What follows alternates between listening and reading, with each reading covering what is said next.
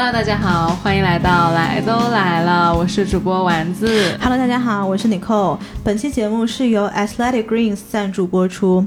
常听我们节目的听友对 A.G 这个品牌呢，肯定是非常不陌生的。在九月份的时候，我们有跟他上过一期 A.G 合作的节目，之后也非常荣幸的成为了他们的品牌挚友。也给新朋友介绍一下 A.G 小绿粉这个品牌，我跟丸子前前后后都已经喝了两年多了，也的确在日常生活中帮助我们非常多。它含有七十五种营养成分，包含了矿物质、维生素、益生元、益生菌、红景天、辅酶 Q 十等等。这些都是我以前每天分别要吃进去的营养品，有了 A G 之后呢，代替了我之前瓶瓶罐罐吃一堆药片的这个习惯。Athletic Greens 是成立于二零一零年的营养。补剂品牌，那么网友们呢也会非常亲切的把它们称作 A G 小绿粉。它是由多年临床经验的专业医生、理疗师以及营养师团队，历经了十年时间、五十多次配方迭代下研究出的产品。这个产品呢是百分之一百生产制造于新西兰，每一批次的 A G 产品成分和生产过程都会经过国际上认证的 N S F 运动标准检测和认证通过。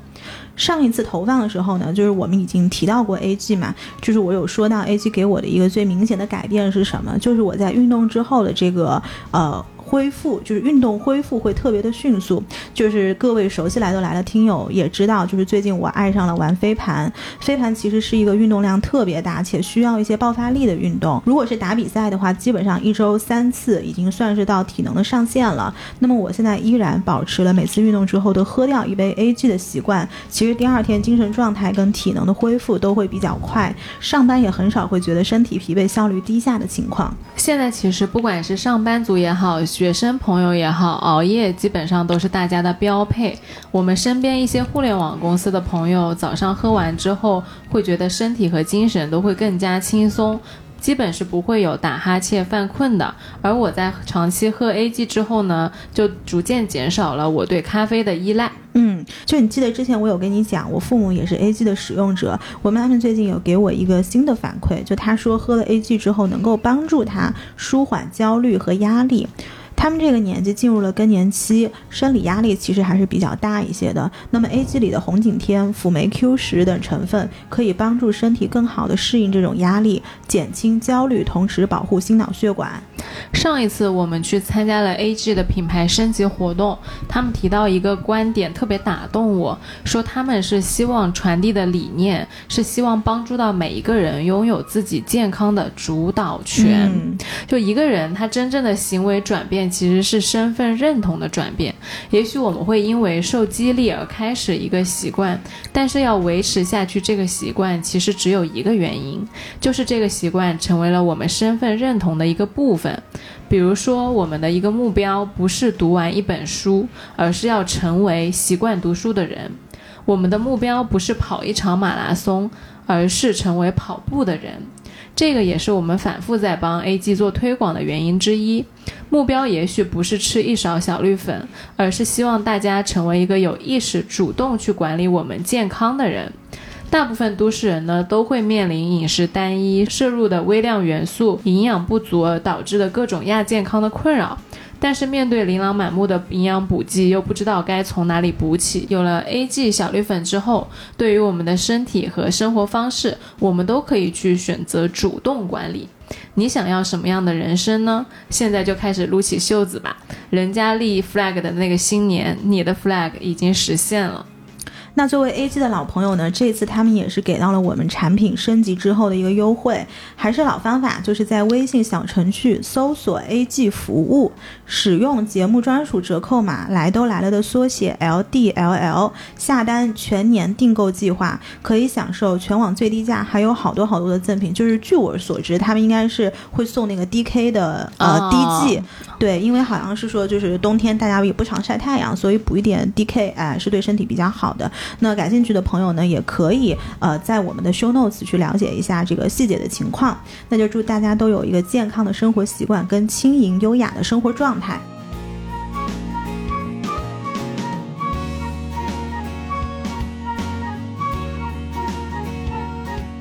这到了年底啊，事情实在太多了。嗯，我感觉我这个现在就像一个快报废了的。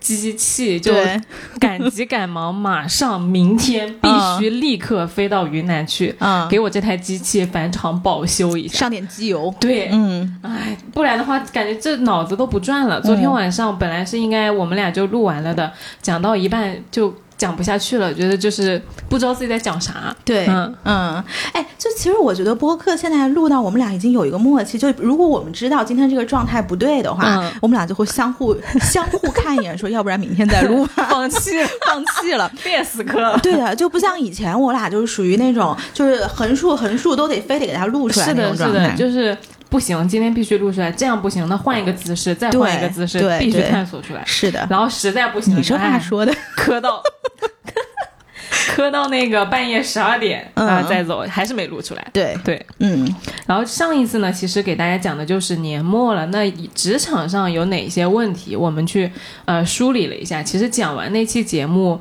我自己个人都感觉效果很好，就我自己的状态会觉得，我终于把我暴躁的呃在职场上面的那些情绪都就是坦白给大家了。嗯。回去我自己工作也稍微舒展了一点，因为我看到很多听友给我留言 说，原来有这么多暴躁的人。对，对他说他们也很暴躁。嗯主要是我办公室里面呢，只有我一个人很暴躁，其他同事都特别 nice，我经常怀疑我自己。当我看到就是这么多人都很暴躁的时候，就啊，大家都一哎样。，我突然明白了，就是其实很多人的焦虑来源是来源于你跟人家不一样，哎，然后你就需要去找一个地方，然后别人告诉你说，哦，原来我也是这样的，我也是这样的，没错。原来有很多人都有这个问题，是的。所以其实你就变得慢慢不那么焦虑了。是的，就你没发现，其实社会上的一些标准，就是大家是有一些比较呃清晰的标准的。比如说，你应该是个好学生，嗯。你应该有好的工作、好的家庭，什么年龄段应该结婚，然后你应该社交牛逼，对。然后你应该在什么年龄段给父母给红包，对吧？你应？该找对象。对，嗯。然后这些都是很明确的标准，但是但凡大家偏离这些标准了，好像就觉得，哎，我是不是有啥问题呀、我不太正常。他是因为这个东西而变得焦虑。好多事情都是这样。嗯我今天要给大家说的，就是除了职场之外，生活上到了年底到底会有哪些情绪？嗯我个人就是有两个最近反复在跟尼寇讲的事情，就聊完了之后，打算给大家分享一下。嗯，一个就是减肥焦虑，一个就是消费对，情绪。嗯这两个情绪，我觉得我也是，就是跟主流不一样的话，就会产生一些不太舒服的状态。嗯嗯比如说，就像你刚刚说的，哎，我我应该怎么怎么样？我应该比如说保持一个呃比较好的身材，或者说我应该呃不要太胖，然后我应该符合大众的审美，我应该什么脸上怎么怎么样，身上怎么怎么样。但我最近啊，因为已经就是工作了快五年了嘛，嗯真的不像刚工作和学生时代那样，不管吃啥都瘦了。我原来特别瘦，而且是嗯特别喜欢吃甜食，就不大控制的。原来研究生的时候，那个星巴克的芝士这么大一块，嗯我一个人吃掉一整块。嗯，完全不带歇的，然后现在也是，现在可以一个人吃掉一整块那个牛奶巧克力一板，这说明什么？说明你还没有老。我跟你说，真正的老到老到是什么程度，你知道吧？就是我不知道有没有跟大家分享过，以前我上学的时候，我们校园里面有一个那个 cheesecake factory，啊，就是太古芝士工厂。对对对，上海现在太古汇也嗯开了嘛。然后呢，它那个芝士蛋糕，第一个它巨大，嗯第二个它巨甜。嗯，然后我刚刚去美国的时候，我就就是美国人那种死齁甜是。国内小的时候我们是没有尝过那种味道是的。但其实那个味道特别让人上瘾。是的，然后我刚刚去的时候，就经常比如说在图书馆看书看到十点钟，然后我走回宿舍，他那个店就在我学校里的宿舍旁边，然后我经常就会去买两块。那不，是要死一个晚上我可以吃掉两块。我靠，然后我就记得当年我回从第一次从国外回来的时候，我去机场，我妈去接我，嗯。然后我是走过她身边，然后我妈没看见，我妈还在那儿到处看，你知道吗？然后后来我过去，我拍他，我说妈妈，我妈说哎呦。这是一个真实的事情，但是现在不是因为太古汇已经开了那个 Cheesecake Factory 嘛，然后包括迪士尼那边也有一家，然后太古汇离我们上班的地方又很近，嗯所以有的时候我就经常是下班我会去带一块。我发现人老了一个就是一个很大的一个一个变化，就是你吃不了这么甜的东西了。是的我现在吃那个，我只能吃五分之一，啊。嗯，就是我的那个味蕾已经没有办法接受这么齁老重的东西了。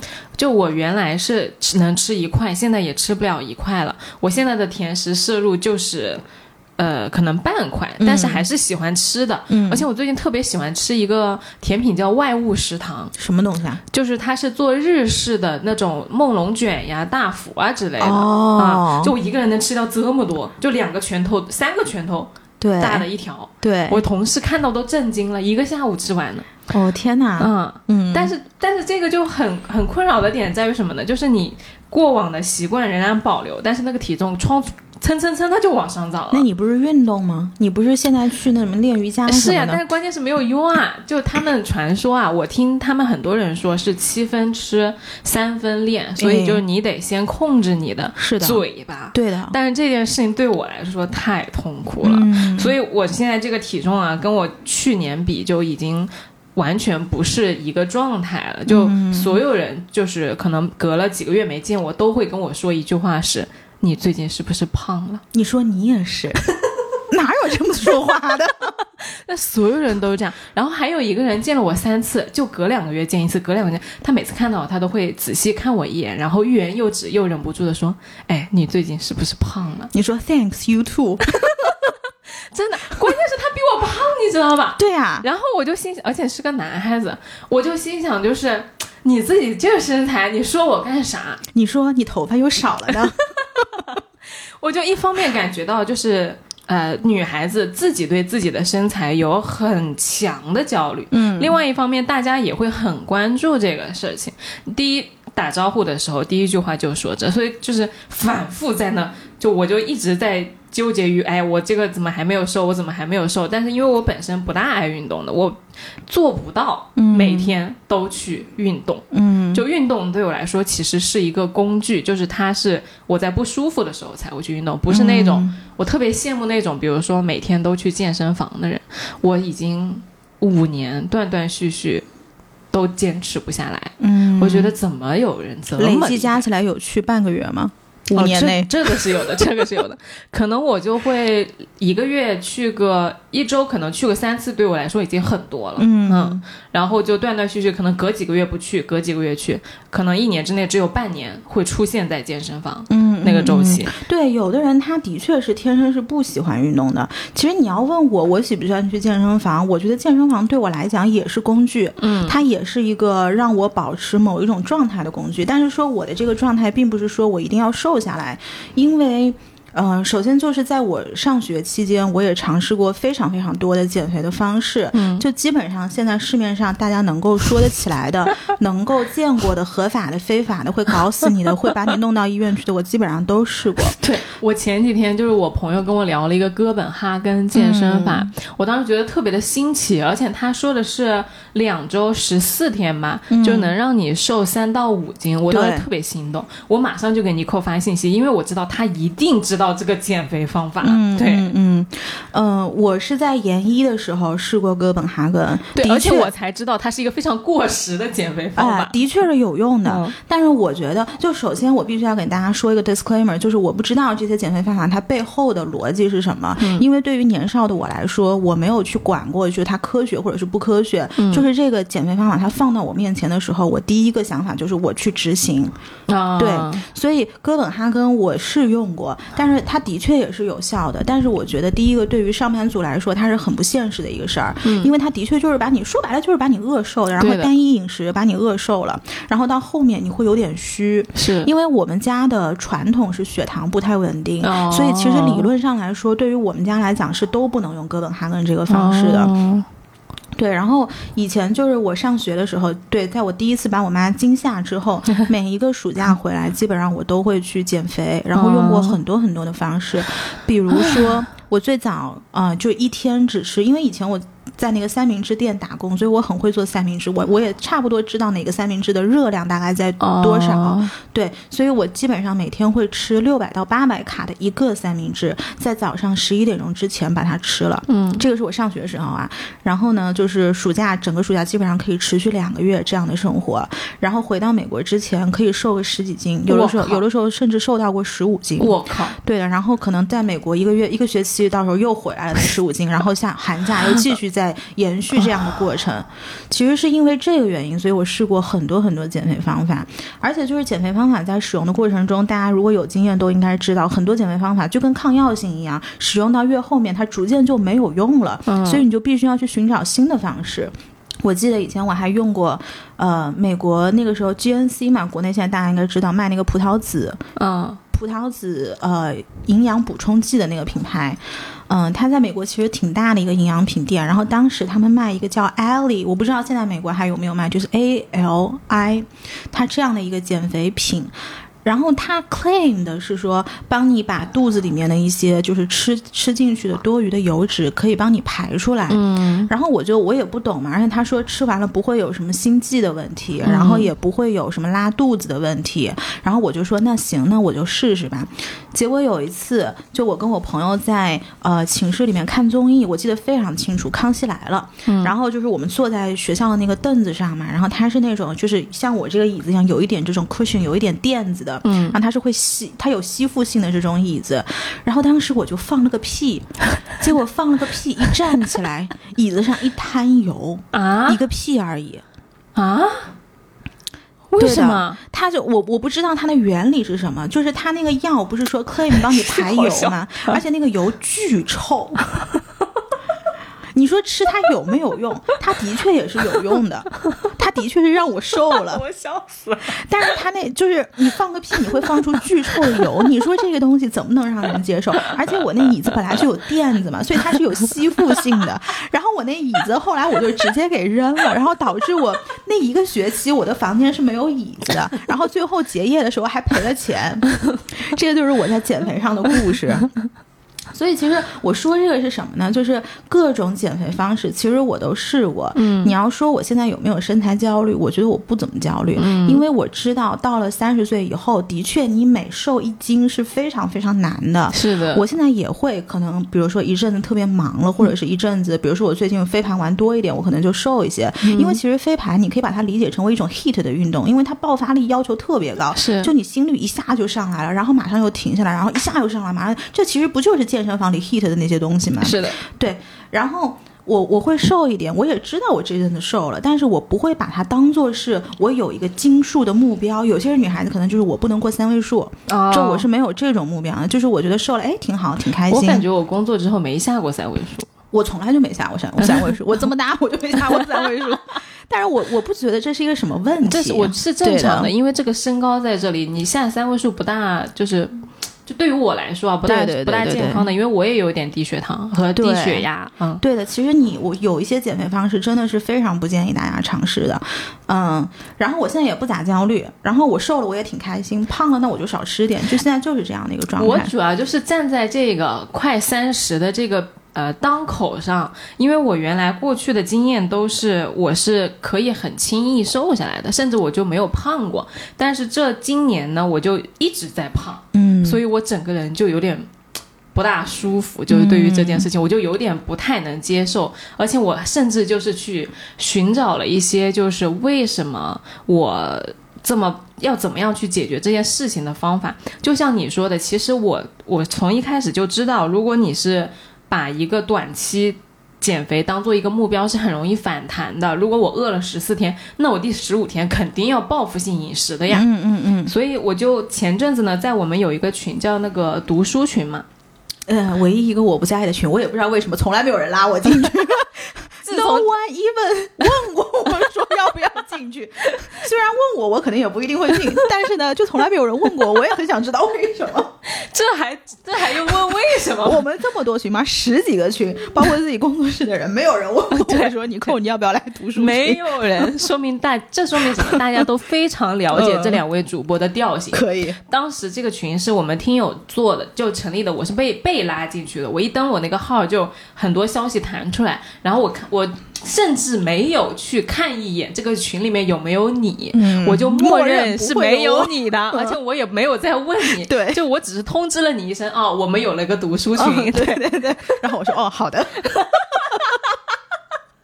然后读书群的朋友们，不好意思，实在是跟不上进度啊，对，跟不上进度。然后那个有一天我就在里面发，我最近在看那个《与神对话》嘛，我就看到有一个人发了一一个截图，是那本书叫《原子习惯》。他说这个跟我发的那个理念很像，我仔细看了一下，我觉得那本书的理念还挺好的。就对我来说啊，他说解答了我一个疑惑，就是为什么我这么久这么几年下来，嗯屡屡去尝试坚持运动，但是都失败了。嗯他就说，就是呃，如果你如果从来没有改变没有改变过支配着你以往行为的潜在信念，你就很难改变你的习惯。你虽然制定了你的目标和新计划，但是你还是你，你是没有变化的。真正上行为的改变是身份的改变，你是可以出于某一种动机而培养一种习惯，但是长期保持一种习惯的原因就是它和你的身份融为了一体。嗯所以就是就像我们在那个前前面说的，就如果你要去保持一个健康的生活习惯，你就应该相信我是一个保持了健康生活习惯的人，而不是一个我要减肥，或者说我这这两个月要瘦多少多少斤。嗯就当你去认可你自己保持了一个长期健康稳定的习惯的时候，自然而然喝就是不带奶的咖啡，对于我来说啊，然后呃，比如说去瑜伽，或者说选择一些轻量的、热量没有那么高的食物，就变、嗯变得比较轻松了。它的原动力就是我相信我自己是一个呃健康的人和保持。就是轻量生活习惯的人，而不是原来说，哎呀不行，我不能吃，我要压抑我的欲望，我要就是虽然很累，但是我必须坚持去健身，就是那种很需要很大意志力去推动一个行为的这个转变就发生了。你知道这个为什么吗？就是昨天我们不是在群里问大家年底有什么焦虑嘛？嗯然后大家跟我说的所有的焦虑，我其实有看。嗯然后当时有一个听友说了一句话，我觉得特别特别好。然后他就说，遇到事情以自我为中心，加上搞砸了也没关系的前置自我安慰，帮他改变，帮他摆脱了焦虑。其实你看，当你说所有，包括你去运动啊，包括你需要减肥啊，包括很多人可能需要在社交牛逼，需要结婚，他是一种被动的，就是嗯。我是一个接收方，对的，所以他觉得我不想这样做，但是这种接收他是违背了自己意愿对，但同时我又觉得好像我不这样做就不行，因为我们的教育从小他并没有呃给我们一个出口，是我们不应该违背自己的这个选项。我不知道这样说大家能理解吗？对，就是我们的教育都一直在教我们应该怎么样，而不是你要尊重你自己对。内心的声音。对他这个其实做的比较少，嗯但是你像就像那天你问我，你说，因为我看你提纲上写了一个说什么特别好奇那种坚持锻炼的人到底是怎么做到的，然后你扣冒号，然后我我后面没有写东西，因为我不知道要怎么回答。对，但是我现在知道了，就是我其实不是喜欢运动，我不是想要减肥，嗯我是觉得这些运动我好玩儿。是的，是我自己觉得好玩儿，所以它不是一个什么我一周必须要做两次或者三次，对对对对对，而是我去了，我今天很开心，哦，是这个点。只是他那个所谓的什么掉了几斤肉，那个是附带的，就哦，我懂了。嗯，这个就像我一直以来都在几年和十可能十年以上的写日记的习惯和看书的习惯，嗯。就我不是因为别人告诉我要看书和写日记我才去做的，就是我需要去做这件事情，我享受这件事情，是。但是好难，我就是不享受运动。那那我 说这个 point 就是说，你可能要换一个思维方式，就是说你去运动不是说我要减到三位数，对对吧？对，就是你要有一个内驱力。其实我觉得内驱力是最重要的。真的是、嗯我，因为长期我觉得除了今年，可能今年半年前我都没有享受运动，我都一直把运动当做是我被迫和我想要去模仿嗯当代就是年轻白领的一项行为，嗯就觉得哇，就大家都在做这事儿，那我也去做这个事，肯定不会错。但是我近半年其实就是慢慢的我去。找了一个比较好的瑜伽房，然后去慢慢的去练习。我去发现那个瑜伽房里的老师都特别的开心，嗯，就他跟我以往上课的那些老师都不大一样，真的好开心。我感觉我去那个瑜伽房有一半的钱都花在了看那些老师开心上。嗯我就觉得他来上课也好开心，他下课也好开心，他路上碰到你也很开心。顺带你掉了几斤肉。对对他我就觉得哎，你有什么好开心的呢？嗯但是就是这种感觉，让我慢慢的觉得，哦，运运动原来是还可以这么开心的一项运动，它不是一个很辛苦和必须要坚持的东西。嗯，哎，你这个让我想到之前我们有讨论过一个，就是说别人不是在都在研究说播客这个商业化，就是能不能赚钱啊什么东西的。嗯然后经常我们在聊的过程中，我们不是一直会说嘛，如果这个事儿你是冲着钱去的，其实最终不一定能赚到钱。是而如果你的本心是，比如说我们想呃满足像我们的表达欲，嗯或者是想创作一些好的内容，它这个最后可能结果反而是好的。没错，对的，所以我觉得最终大家还是应该找到一个内驱力，就是说你自己到底想要的是什么。嗯，对，然后如果能够顺带有一些别的附加的，就是符合社会标准的那些结果，那其实这也挺好的嘛，对吧？就有些东西是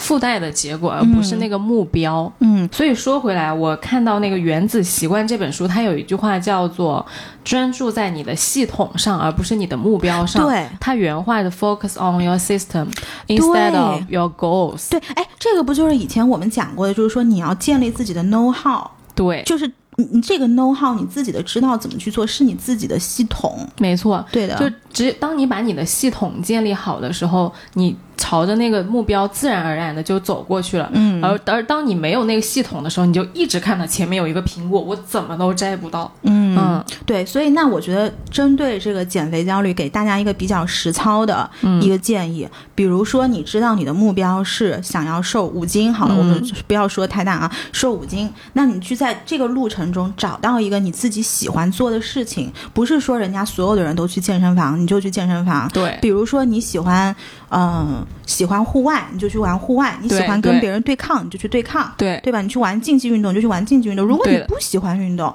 你找一个低热量你喜欢吃的东西，嗯就不要所有人都吃沙拉，然后你天天就闷着头，然后苦哈哈的在那儿啃草。你找一个低热量你喜欢吃的东西，嗯就是我觉得这个点是你要激发你自己的内驱力，然后最后你来达到这个目标。做这件事情让你感受到快乐，对，而不是被迫。嗯，然后如果下次有碰到你那种同事问你说，哎，你怎么胖了呀？你就回他，女的你就说 you too，男的就说你头发也少了。对，然后我逐渐就没有人跟我打招呼了，对的，就让他把嘴闭上，你管人家事儿干啥？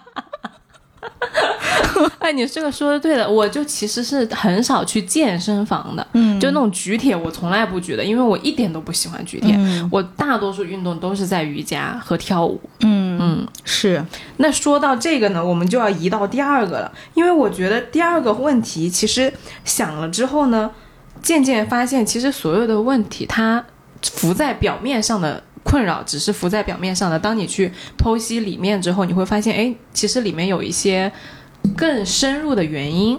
然后第二个是就是讲到了消费焦虑，就到了秋冬啊，就不知道为啥我就很想花钱，嗯就而且是那种想花一笔大一点的钱。因为很多人他还要过年了，就是过年大家不都是要回老家嘛？那你不能灰头土脸的回去啊！我总得一年在外面，在上海混了一年的小曹，哎，今年怎么样了？你不得买个好东西吗？买个大件儿回去吗？哎呦，我跟你说，我都还没想到过年，我那个时候是秋冬，就是我就感觉换季了。我这一季也没有买衣服，我我秋天，我这个秋天到冬天没有逛过上海的街。嗯一个是因为很忙，第二个确实没什么欲望，就是一直都觉得说我东西好像是够的，但是突然有一天醒来，我就很想花钱，我感觉我很久没有花钱了，也很久没有买新的东西去刺激我那个啊，我买了个新东西的感觉了，就一直买一些很小很散的东西。嗯然后呢，就早上的时候就不知道为啥就很想买那个香奈儿的那个 La Boy，嗯就是一款那个比较偏男孩子风格的包。嗯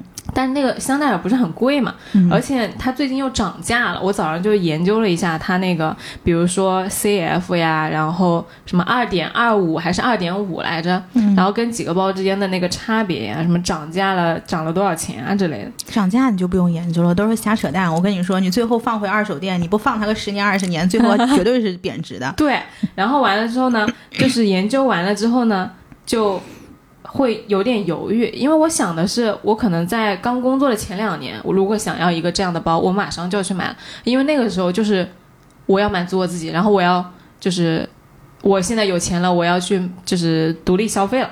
但是呢，到现在为止工作了得有个四五年的时候，我慢慢的就是对那些东西没有那么向往了。同时，我确实觉得赚钱很不容易，就那个几万块钱我贡献给奢侈品，我就觉得有点肉痛。我觉得就五万块钱你拿去干啥不好？你去。买个包，你说我要是去度假，我这五万块钱能用享受到体验，对多高级的服务，对吧？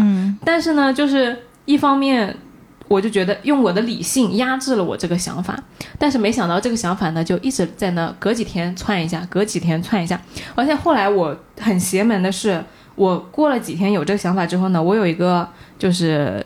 女性朋友来跟我一起逛街，她就跟我说，她买了一个香奈儿，然后跟我说一个很邪门的理论，说那个香奈儿每年都涨钱嘛，他说每年大概涨百分之十还是多少，就说你这个东西就相当于一个理财产品，如果你这辈子一定会买一个香奈儿，那你肯定是早早买，因为如果你再晚的话，就越晚买越买不起。嗯，对，这就是小红书的消费的那个那个视频看多了，然后完了之后我听了一下，我觉得哎。没有办法反驳，但是又觉得哪里不大对，嗯嗯，所以这个东西就一直吊在那里，就一直没有解决，就是我到底还是买还是不买这个事情。嗯嗯，我来给你讲一个更加怎么讲，就是不那么小红书的这个理论。嗯，就其实我觉得每个人这一辈子他会有很多很多的欲望，嗯，就比如说被看见的欲望，被爱的欲望，或者是哪怕是虚荣心。或者是你想要某种成就，其实我觉得可以把它分成很多蓄水池。是，那这些蓄水池里面呢，有一些人他可能先天它里面的水就比较多，因为也许人家出身好，或者是人家就是有比较幸运，对吧？那有一些人他可能天生比较不幸，他是一个破的缸。嗯，但是不管怎么样，我觉得人这一辈子你要想办法尽早的把各个蓄水池填满。嗯，对。那如果放到奢侈品上来说，就是。呃，我不知道啊，就是有的人他买奢侈品，可能是呃满足了他们的虚荣心，或者是他觉得我需要一些出场的东西，或者是我需要这个体验。是，那这个体验你一定是尽早把这个蓄水池一下就直接加满。那加满完了之后，你就不会再想这件事情了。嗯，这就是为什么我知道很多可能刚刚进入工作的一些小姑娘，包括我们公司的同同事也好，他们会去买那种假的香奈儿，因为他们可能觉得说我想要一个香奈儿，但是。是你买完之后，你仍然觉得就是心里空落落的，这是为什么呢？我觉得啊，是因为。呃，其实，在填补这些蓄水池的过程当中，每一个物品它是有相应的权重的。嗯，比如说我这个蓄水池一共是十的刻度，嗯，那一个香奈儿是二，一个爱马仕是六，嗯，然后可能一个比如 Celine 是三，我随便举例啊，嗯，那其实你这个假的香奈儿它是没有把二的权重放进来，它可能只放了零点二，因为你自己心里知道这是一个假的，它没有满足你。奢侈品带来的所有的溢价，想要给你带来的那些东西，对，所以你一直会想说，我想要一个香奈儿。那我还有一个理论是什么？就是如果在金钱范围。支持的情况下，那就放一个大权重的东西，就一下把那个蓄水池给砸满。嗯，我为什么会这么说呢？是因为其实我小的时候很喜欢买奢侈品，嗯，但是那个时候我也必须要承认，奢侈品在某一些圈子里面它是一个必备品。嗯，就如果在这个圈子里面没有这些东西，其实你很难混。就我们暂且不说这个事情是对是错，它只它就是一个现象，它就是个 fact。嗯，比如说。在留学生圈里面，就是很多留学生都会去去买奢侈品啊，去什么？因为就是如果你不买的话，好像啊，就是看上去你就，嗯，不遵循留学生圈子里的一些规则。我暂且可以这么说，有点像硬通货的，是不是？嗯。也不能说硬通货，反正就是还是年轻时候的那种虚荣心吧。就是你需要这个东西来帮助你融入这个集体，因为在你小的时候，你没有别的什么东西可以证明你了。我也没有成就，大家成绩也都差不多，那你怎么变成这个组里面的这个团体里的一部分呢？其实奢侈品它是一个是一个这个。衡量的标准，我所以，我小时候就买了很多奢侈品，但是呢，是哪一个瞬间，我就一点儿都不想买那些什么香奈儿啊、什么 Celine 啊、什么 Dior 啊，一点都不喜欢。是为什么？是因为我买了第一个爱马仕。就我说这个不是说什么凡尔赛啊什么的，这这是真的。就是我当我一下把一个大权重的东西放进了我的这个蓄水池之后，我就会觉得我再也不会想要去花那些小钱了。嗯嗯，我就觉得其实我每赚的一分钱，后来我不是有一次跟你说嘛？就是我这现在。赚的任何一分钱，我不会让它流入奢侈品市场。是的，就是那我第一次想买这个事儿，我就跟你扣讲了，因为就是尼寇在这个方面就是可以给到我很多的指导建议。嗯后来他就当时也是这样说的，因为我们俩在做播客的过程中，很多的那个，不管是做节目也好，还是恰饭也好，真的就是一分一分自己做出来的嘛，就真的会觉得。我这么辛苦赚的钱，我去买一个奢侈品贡献给你们，就是有一种对的，啊喂狗了这种感觉。嗯但是后来我你刚刚讲的那个理论，我特别感同身受的点在于什么？就是我刚工作的时候，我确实就是立即去买了奢侈品的。然后买完包之后呢，我在很长一段时间，因为我现在已经工作五年了嘛，快，就是在这五年内，我买完之后就。没有在想这个事了，嗯就像你说的，我把这一部分的缺失填掉之后呢，我就没有再想那个呃这些包了。但是呢，可能到了今天，但我没有填到香奈儿这个程度，就没有配到五万到六万说明你的。权重还没加进去，对说明你那个蓄水池比较大，但是你的权重放进去的比较小。对，就我以前可能嗯只买了五万以内的包，比如说一两万的包，但是呢，哎，不知道 到了今天就开始想那个五万块钱的香奈儿了，对，对就没有配满。啊，对，而且就是确实对一一两万的包就确实是没有感觉了，嗯就可能就像你说的那个比例没有拉满。然后我这几天在想的事情是，为什么我会去想买这个包？因为其实我对于包本身的欲望不是很强的。就像你说，有些人比如说他去买了一些啊、高仿呀或者啥的，就那些我也不想买的原因就在于我并不是想。把它背出去，然后让别人觉得说我有一个香奈儿，嗯而是我就想花一笔大钱，就我就想花钱带给我的那种，我可以花这么一笔钱去满足我自己这么你说。就是比呃有一种，比如说消费的欲望也好，嗯不大高级的欲望也好，嗯嗯嗯就是那种所谓的虚荣心哎和物欲的我觉得欲望也好。就是欲望其实不分高级低级，只是说我们现在好像有很多世俗的标准，把自己大家的这种什么虚荣心也好，啊或者是。就是什么什么 whatever 的心也好，就是把它给夸大了，把它污名化了。是的就是虚荣心谁没有？我也有虚荣心，我买奢侈品我就是虚荣，那怎么了？对，就是很长一段时间，我都会用理性和分析去计算说，那我这样做是不是一个合理的配置，和是不是一个当下我觉得，呃，比如说对的选择。但是呢，到今天我就是很想跟大家承认，就是有一些欲望和消费和冲动。就是你没有，就是你看起来就是不大合理的，嗯嗯就可能很多男生是无法理解这种花几万块，你辛辛苦苦赚钱，然后去花呃这么大一笔钱去买包的，确实可我觉得不需要，就甚至你都不需要你自己个儿理解，你理性不理解不理解拉倒。我就问你想不想要，想要你就买，你早填满早愉快。就是我到现在才愿意去承认它，就是有些因为我的理性太强了，以至于我到现在我才愿意去承认。有些东西你就不是一个完全理性的人，嗯，那有一些就是不大理性的欲望和冲动，就是你的一个部分。对，你如果真的有，你就去填满它。嗯你想花那个，就是可能男生就会觉得说，那你脑子坏掉了，那我就是脑子坏掉了。嗯你不管说我啥，我一定要他们还买去做这个。表了，你给他买个 Swatch。为什么花花二十万买表啊？你买一 Swatch 给他，你说这就是你的理性消费，我给他买个 CW 顶天了。对呀、嗯是不是？我觉得就是没不是这么说的这个事情。对，所以就是到现在才开始去承认之后，我觉得很愉快。就是哎呀，有的时候啊太理性了，或者说假装自己做出最合理的决定，实在是很累，嗯把自己一直架在那个空中，那你就承认。我觉得有时候而且我觉得是你只有冲动过了，你才能够真正的理性，啊，是这，样的。就是踏实。对，踏实。比如说，我现在我就是我就是一分钱我都不想让它呃那个流入奢侈品市场，因为首先我觉得我并不是一个可以随意消费奢侈品的阶级。嗯，那既然不是这个阶级，那你一下就把这个欲望满足了，然后你就踏踏实实过自己的日子，你会比较心甘情愿跟比较自洽。对，不然就是你一直都在想着，哎呀，那个恒隆一楼的那些东西啊，我今天买哪个，明天买哪个，对的对的，而且就是。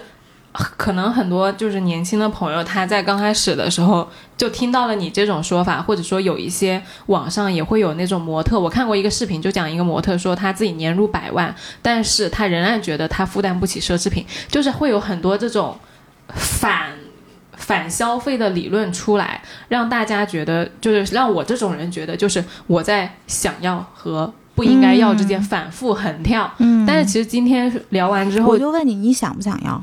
对，就是想要想买，买呗。对，所以就是我就是想跟大家说，如果说你就是一方面你又觉得哎好像我挺想要，另一方面觉得哎呀不应该要，那你就。先要，要完之后你就知道，就像尼寇说的，你满足完了之后，你才能到那个你不想要的阶段，哎就你不能跳。对，而且我觉得就是大家不是经常纠结说左右应该怎么样嘛？嗯就其实我后来发现，你选左选右，只要不是那种人生的大事儿，你选左选右，结局都差不多。是的，它其实没什么特别大的差别。而且我就会有另外一个理论，跟尼寇聊完之后呢，给大家分享一下。就我当就会觉得说，早期我有一笔钱，我拿去投资，可能过了五年，它会不止翻一两倍。那如果我这笔钱我早期拿去买了包，可能它就没有了。嗯，对，然后尼寇他当时就直接反问了我一句，他说：“那你的感受不重要吗？对啊那，你人生指着这些钱活吗？”嗯，对我当时就豁然开朗，哎，对，就是我会觉得，哎呀，就是目标，我往前走和积累财富的这个过程固然很重要，但我积累这些财富不就是为了我爽吗？是的呀。嗯哎，我前两天看到网上就是人家说一句话，他是怎么讲？他就是说。不用总想着谈恋爱，要嗯多约会。啊，任何一个头发清爽、会选餐厅、能聊闲天的人，都是很好的约会对象。如果彼此喜欢，当然圆满；但如果只是一个饭搭子和酒友也好，成年人的生活自成体系，不必着急拉人入伙。约会是一种感受城市和生活的浪漫方式。就我当时看到这个，其实我写了另外一段话，我是这么写的：我说不要总想着结婚，应该多谈恋爱；不要总想着谈恋爱，应该多约会；不要总想着约会，应该多与自己相处。啊，不要总想着你自己应该心甘情愿、珍惜、耐心的对待跟你签好了婚姻合约的那个人。嗯，我不知道我这句话能不能解答你刚刚的问题，就是其实有的时候你的目标跟你的路程是本末倒置的。是的，对的我感觉有点像那个小狗追着它自己的尾巴跑，嗯然后你就不停的在转那个旋转的圈，一直咬不到你的尾巴，嗯然后一直在原地打转，就这个感觉。对，嗯所以其实我写的这个三行话，才是我觉得人生会幸福的顺序，嗯就是你只有先满足了自己的感觉，你才能够去心甘情愿做很多你理性上应该做的事情。理解，嗯但是还是想提醒大家一点啊，我觉得这个我们今天的讨论呢，就是基于我已经工作了有五年了，然后你扣已经三十加了，我们还是从已经从二十五以前的这个路走过来的。但我但是我现在仍然觉得，如果你刚工作有了呃前二十万的积蓄，还是不大合适配一个五万块钱的包的。对，就是在自己合理的范围，就是在你能够承担的范围内去做这个消费，其实就可以了。不要就是倾其所有，除非你当时的欲望已经就是高达你必须去花这笔钱了。对对就每个人的配比不一样，每个人的这个池子大小也不一样。对对对，不要因为我们今天的讨论去冲动，我们并不是鼓励你冲动消费，我们只是想把就我的我的心路历程和尼寇他对于这件事情的理解剖开给你们看，嗯而你们在哪个人生阶段都可以去适用你们自己人生阶段的那个状态。嗯，对的是的，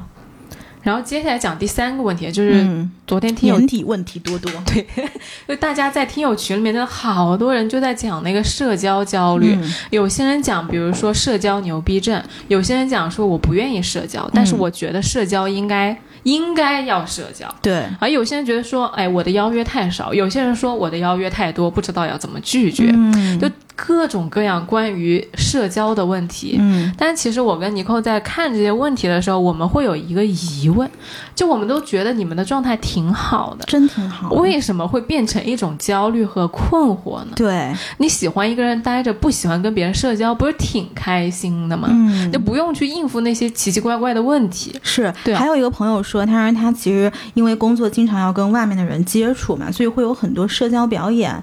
那这个问题就是表面社牛，内心其实非常的冷漠。那工作大家都觉得你是一个可以天南海北砍的人，嗯但实际上，呃。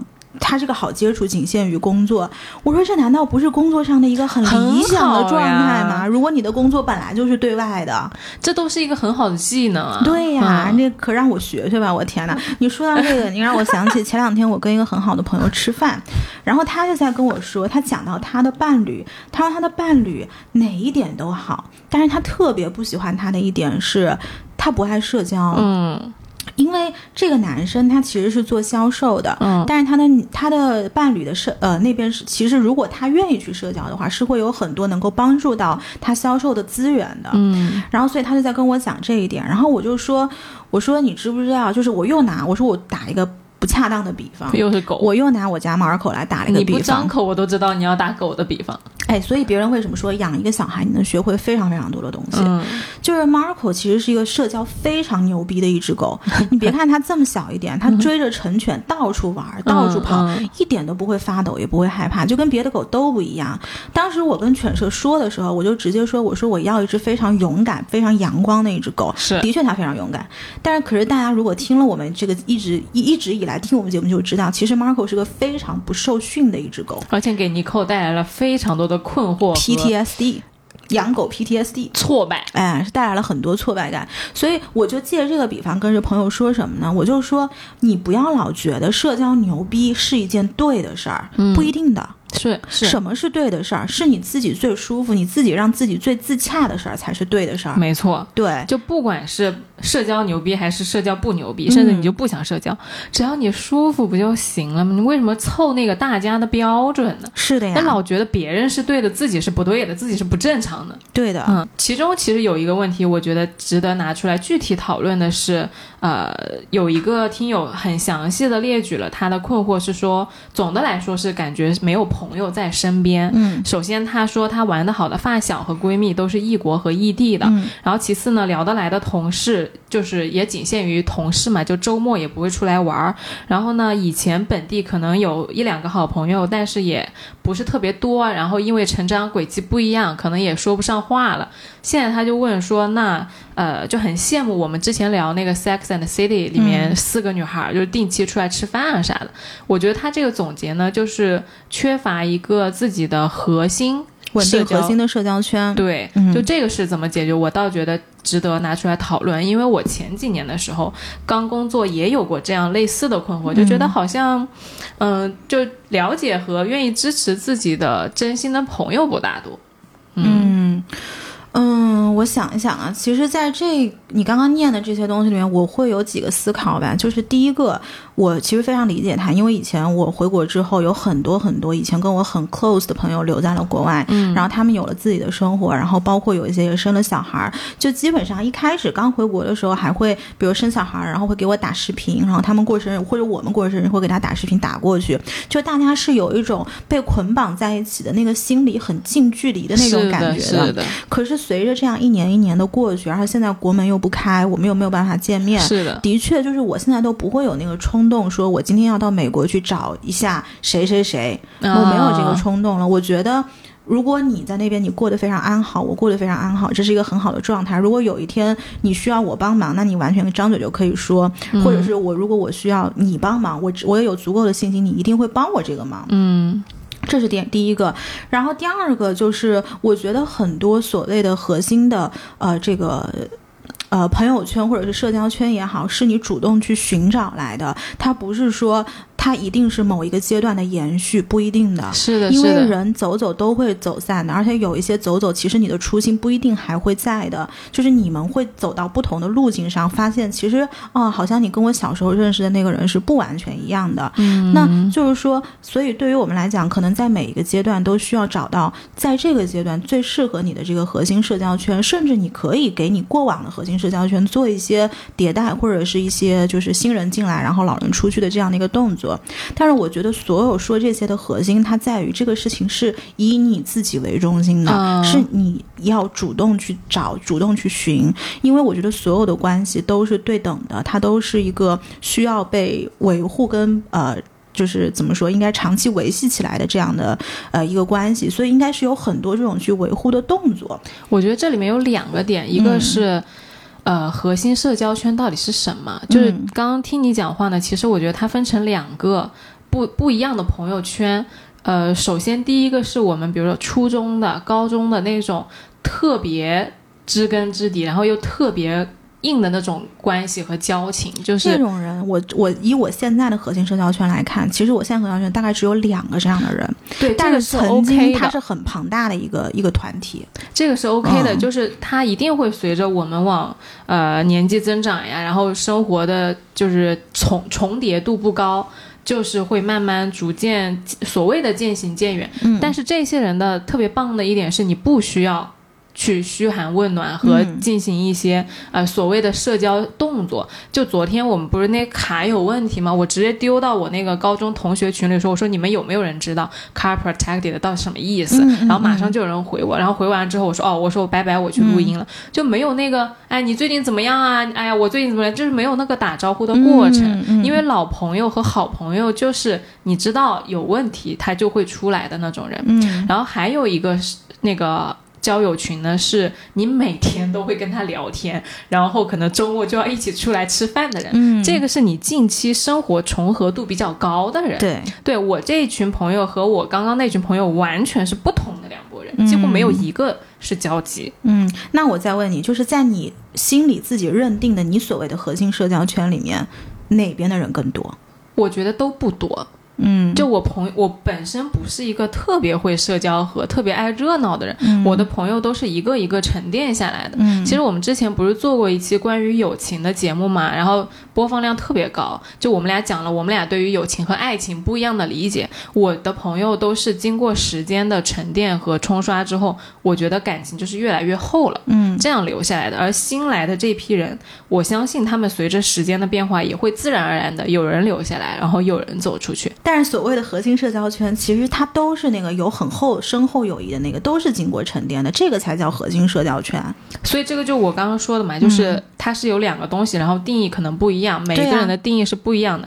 然后刚刚那个女孩的问题，我觉得她最缺乏的是一个日常跟她聊天和支持她的人，因为她也说了，她的异地闺蜜和呃发小是在别的地方的，在本地没有朋友。那这种本地没有朋友，其实她可能就是日常联络呀，或者是吃饭逛街没有那种特别能聊得来的人。而这个我就想引申到第二个点，就是你说的朋友是要相互维系的。因为呃，我自己近两年的一个比较密切来往的朋友圈里面，呃，有 Uco 嘛，但是 Uco 其实也就是我近两年才这么就是来往密切的朋友。而这个朋友当时我是直接飞去广州到他家里面去的，之后我们一起去云南啊什么的，都是我这边，因为我是打卡上班族嘛，就是请假出去玩，其实对我来说不是一件。拔脚就走的事情，而且我们公司我们部门的那个呃工作，大家都很负责任，不可能说你今天心情好，你甩手就不做了。所以我很长一段时间对于请假这件事情是有压力的。但是即便如此，我会觉得跟他们一起出去玩很重要。嗯一方面是我确实想去玩，嗯另外一方面我就是觉得说朋友之间我是要。很主动的去做那个去呃跟他们一起玩，或者说去维系双方这个流动和跟进对方进度的这个动作的，就像你说的是一个主动的行为，而我这些行为，我会觉得说是我们到现在大家的关系都非常的流动一个很重要的原因。嗯嗯，而且就是如果你提到你希望有一个，他不是说很羡慕《Sex and the City》那四个人的关系吗？嗯，其实你知道的，我身边是有着另外三个哎呀，人的，我知道呀，然后就他们其实这几个人是给我们播客贡献了很多很多的素材，就是嗯是我背后的一些，因为他们真的都非常有智慧，宝藏。他们不是那种很 vocal 的人，但是非常非常的有智慧。嗯嗯、然后我日常生活在遇到什么事情的时候，嗯、也会去跟他们聊，然后嗯他们也每个人专能专攻的领域是不一样的。嗯所以当这个朋友他在讲到 Sex and the City 四个人的时候，我就在想我们四个是怎么认识的。嗯哼其实这四个人，嗯，我跟其中一个是以前在美国的同学，然后呢。这个人跟另外两个人是高中有某些联系，反正他们就这四个人都是相互介绍，然后最后经过了可能层层筛选之后，觉得我们四这个四角是最合适的四角，啊，是这样留下来的。所以我说这个就是大家不要着急，第一个是有主动的意识去寻找这个庞大的群体，然后你也可以在自己心中做一个主动筛选，就是哪个人你欣赏他什么地方，你是真的打心眼里你很想跟他当朋友，不是因为你觉别人觉得你有朋友或者没朋友而跟他当朋友，是你打心眼儿里的欣赏他。就这种人，最后能够沉淀下来，成为你稳固的关系，然后大家彼此都有一个这样相互维系的意识，这个关系会非常非常长久，非常非常稳固，然后你内心会非常非常有安全感的。没错，嗯，就不是说，而且并不是说，哎，我今天认识一个人，我很欣赏他，我一定要跟他成为朋友，对，而是我在刚开始的时候，我可能认识了二十个人，嗯，然后二十个人，他们相相互有，比如说四个四个的组合，我在里面跟这三个人玩的也挺好，跟那三个人玩的也挺好。但是你不要抱着一个就是目的性，说我一定要跟这个人就是有两年的朋友关系，而是在这个交互过程中，他人就是你的镜子，嗯。你会知道你和什么样的人合适当朋友，你也会知道什么样的人能够跟你在交往过程中相互滋养。嗯。而时间和你们的相互动作，就会慢慢慢慢的，你会发现啊，过了两年之后，这个朋友还在这里，嗯。啊，然后你们慢慢慢慢就成了一个很稳固的群体了，对的，嗯。然后哦，还有一个就是关于社交的，我很想讲的点就是，昨天有一个朋友他说，他说他其实已经啊、呃好像八九年的吧，就是跟我差不多大，就是已经到了这个阶段了，嗯可能身边很多的呃以前玩的好的朋友都已经结婚了，甚至是有小孩了，嗯然后所以跟他们其实也是渐行渐远。那对于他的生活来说，可能就。比如说，以前每年就是都有很多人陪他一起玩，然后现在慢慢大家都回到自己的固定的家庭生活当中了，然后他会觉得非常的恐慌，然后就不知道在这种情况下自己应该如何去自处。其实我觉得这个为什么我非常感同身受呢？是因为这个这不就是我吗？That's me。但是我其实也没有对于这个问题没有一个什么非常好的解决方案。但是我想说的点是，他的确会有会是这样的一个现象，但是我我会觉得不是所有的问题都需要被解决的。嗯有些问题其实你最后是可以跟问题和平相处的。就像我一定会变胖，对，我一定不会像我二十岁那样瘦，对的，所以就是比如说在这个事情里面，那我也面对这样的问题，那我的一个解决方式是什么呢？就还是比如说以前的朋友，他们现在跟我们聊家庭的生活，然后我会去跟他们一起聊家庭的生活。比如说像小果之前，他其实就是很早结婚，他以前在结婚之前我们就认识了。那从他这边，我获得了很多关于家庭、关于育儿、关于，呃，怎么跟老公和谐相处的这种知识。那他从我这儿其实也获得了很多，就是比如说飞盘，比如说潜水，比如说去、啊呃 wake surfing 叫什么尾波冲浪这些东西的一个知识。所以其实我觉得这个重要的点是在于你们的心是不是打开的，还是说开阔的对，而不在于说你在哪一个人生阶段。第二个解决方案就是跟比你小的人玩儿。是，对，我觉得前两天我在听那个 Fit for Life 他们的一个播客，然后当时呃姥姥，首先我还是要。Shout out to Fit for Life，就这个真的是我 这个应该是最喜欢的博客。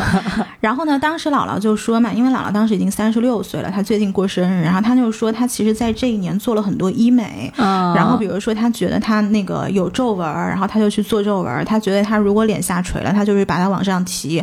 然后当时姥爷就说：“他说你怎么就不能接受自己变老呢？”嗯然后姥姥就说：“他说那为什么所有的问题你都非得给他戴个帽子呢？嗯，就是如果现在这个问题它困扰你了，我们解决问题就行了。那我有解决方式，我为什么不把它解决呢？你就非得说，比如说我现在我年纪大了，大家都结婚了，没人跟我玩，你就非得说我是一个 loner，然后我就非得说我没人搭理我，你去找个能跟你玩的人一起玩不就行？你把这问题解决了不就行了吗？对，就出现了问题。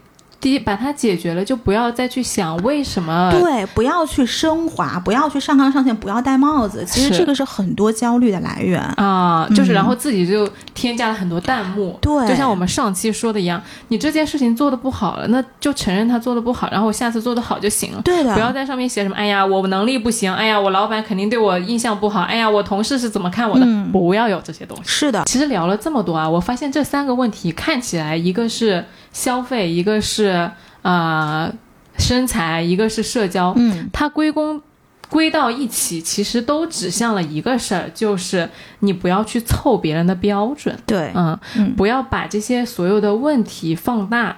如果说你觉得这儿有个问题，那你去解决它。如果我想买一个包，那我去买。嗯如果你想去，就你想瘦下来，那你去运动。嗯如果你不喜欢健身，那你就去瑜伽。嗯，就它总归是有一个解决方案，或者说比较你内心内内里的驱动力的。而不是一定要先看到外在标准，然后去硬往上凑的。嗯嗯。因为所有的事情，我们觉得出发点都不是去做那个摇尾巴的狗，嗯。而是首先你确定你自己想要过一个什么样的生活，呃，你自己的生活状态，你选择成为什么样，而从当你选择完了之后，你自然而然会知道，那我要怎么样去运动，嗯。我要怎么样去保持身材，我要去做怎么样的消费选择之类的这个问题。嗯而跟大家聊了这么多年末呢，也是希望就是在这个，因为我们俩已经体会到很多，就是疲惫也好，或者说，哎，上期停更了也好之类的那种，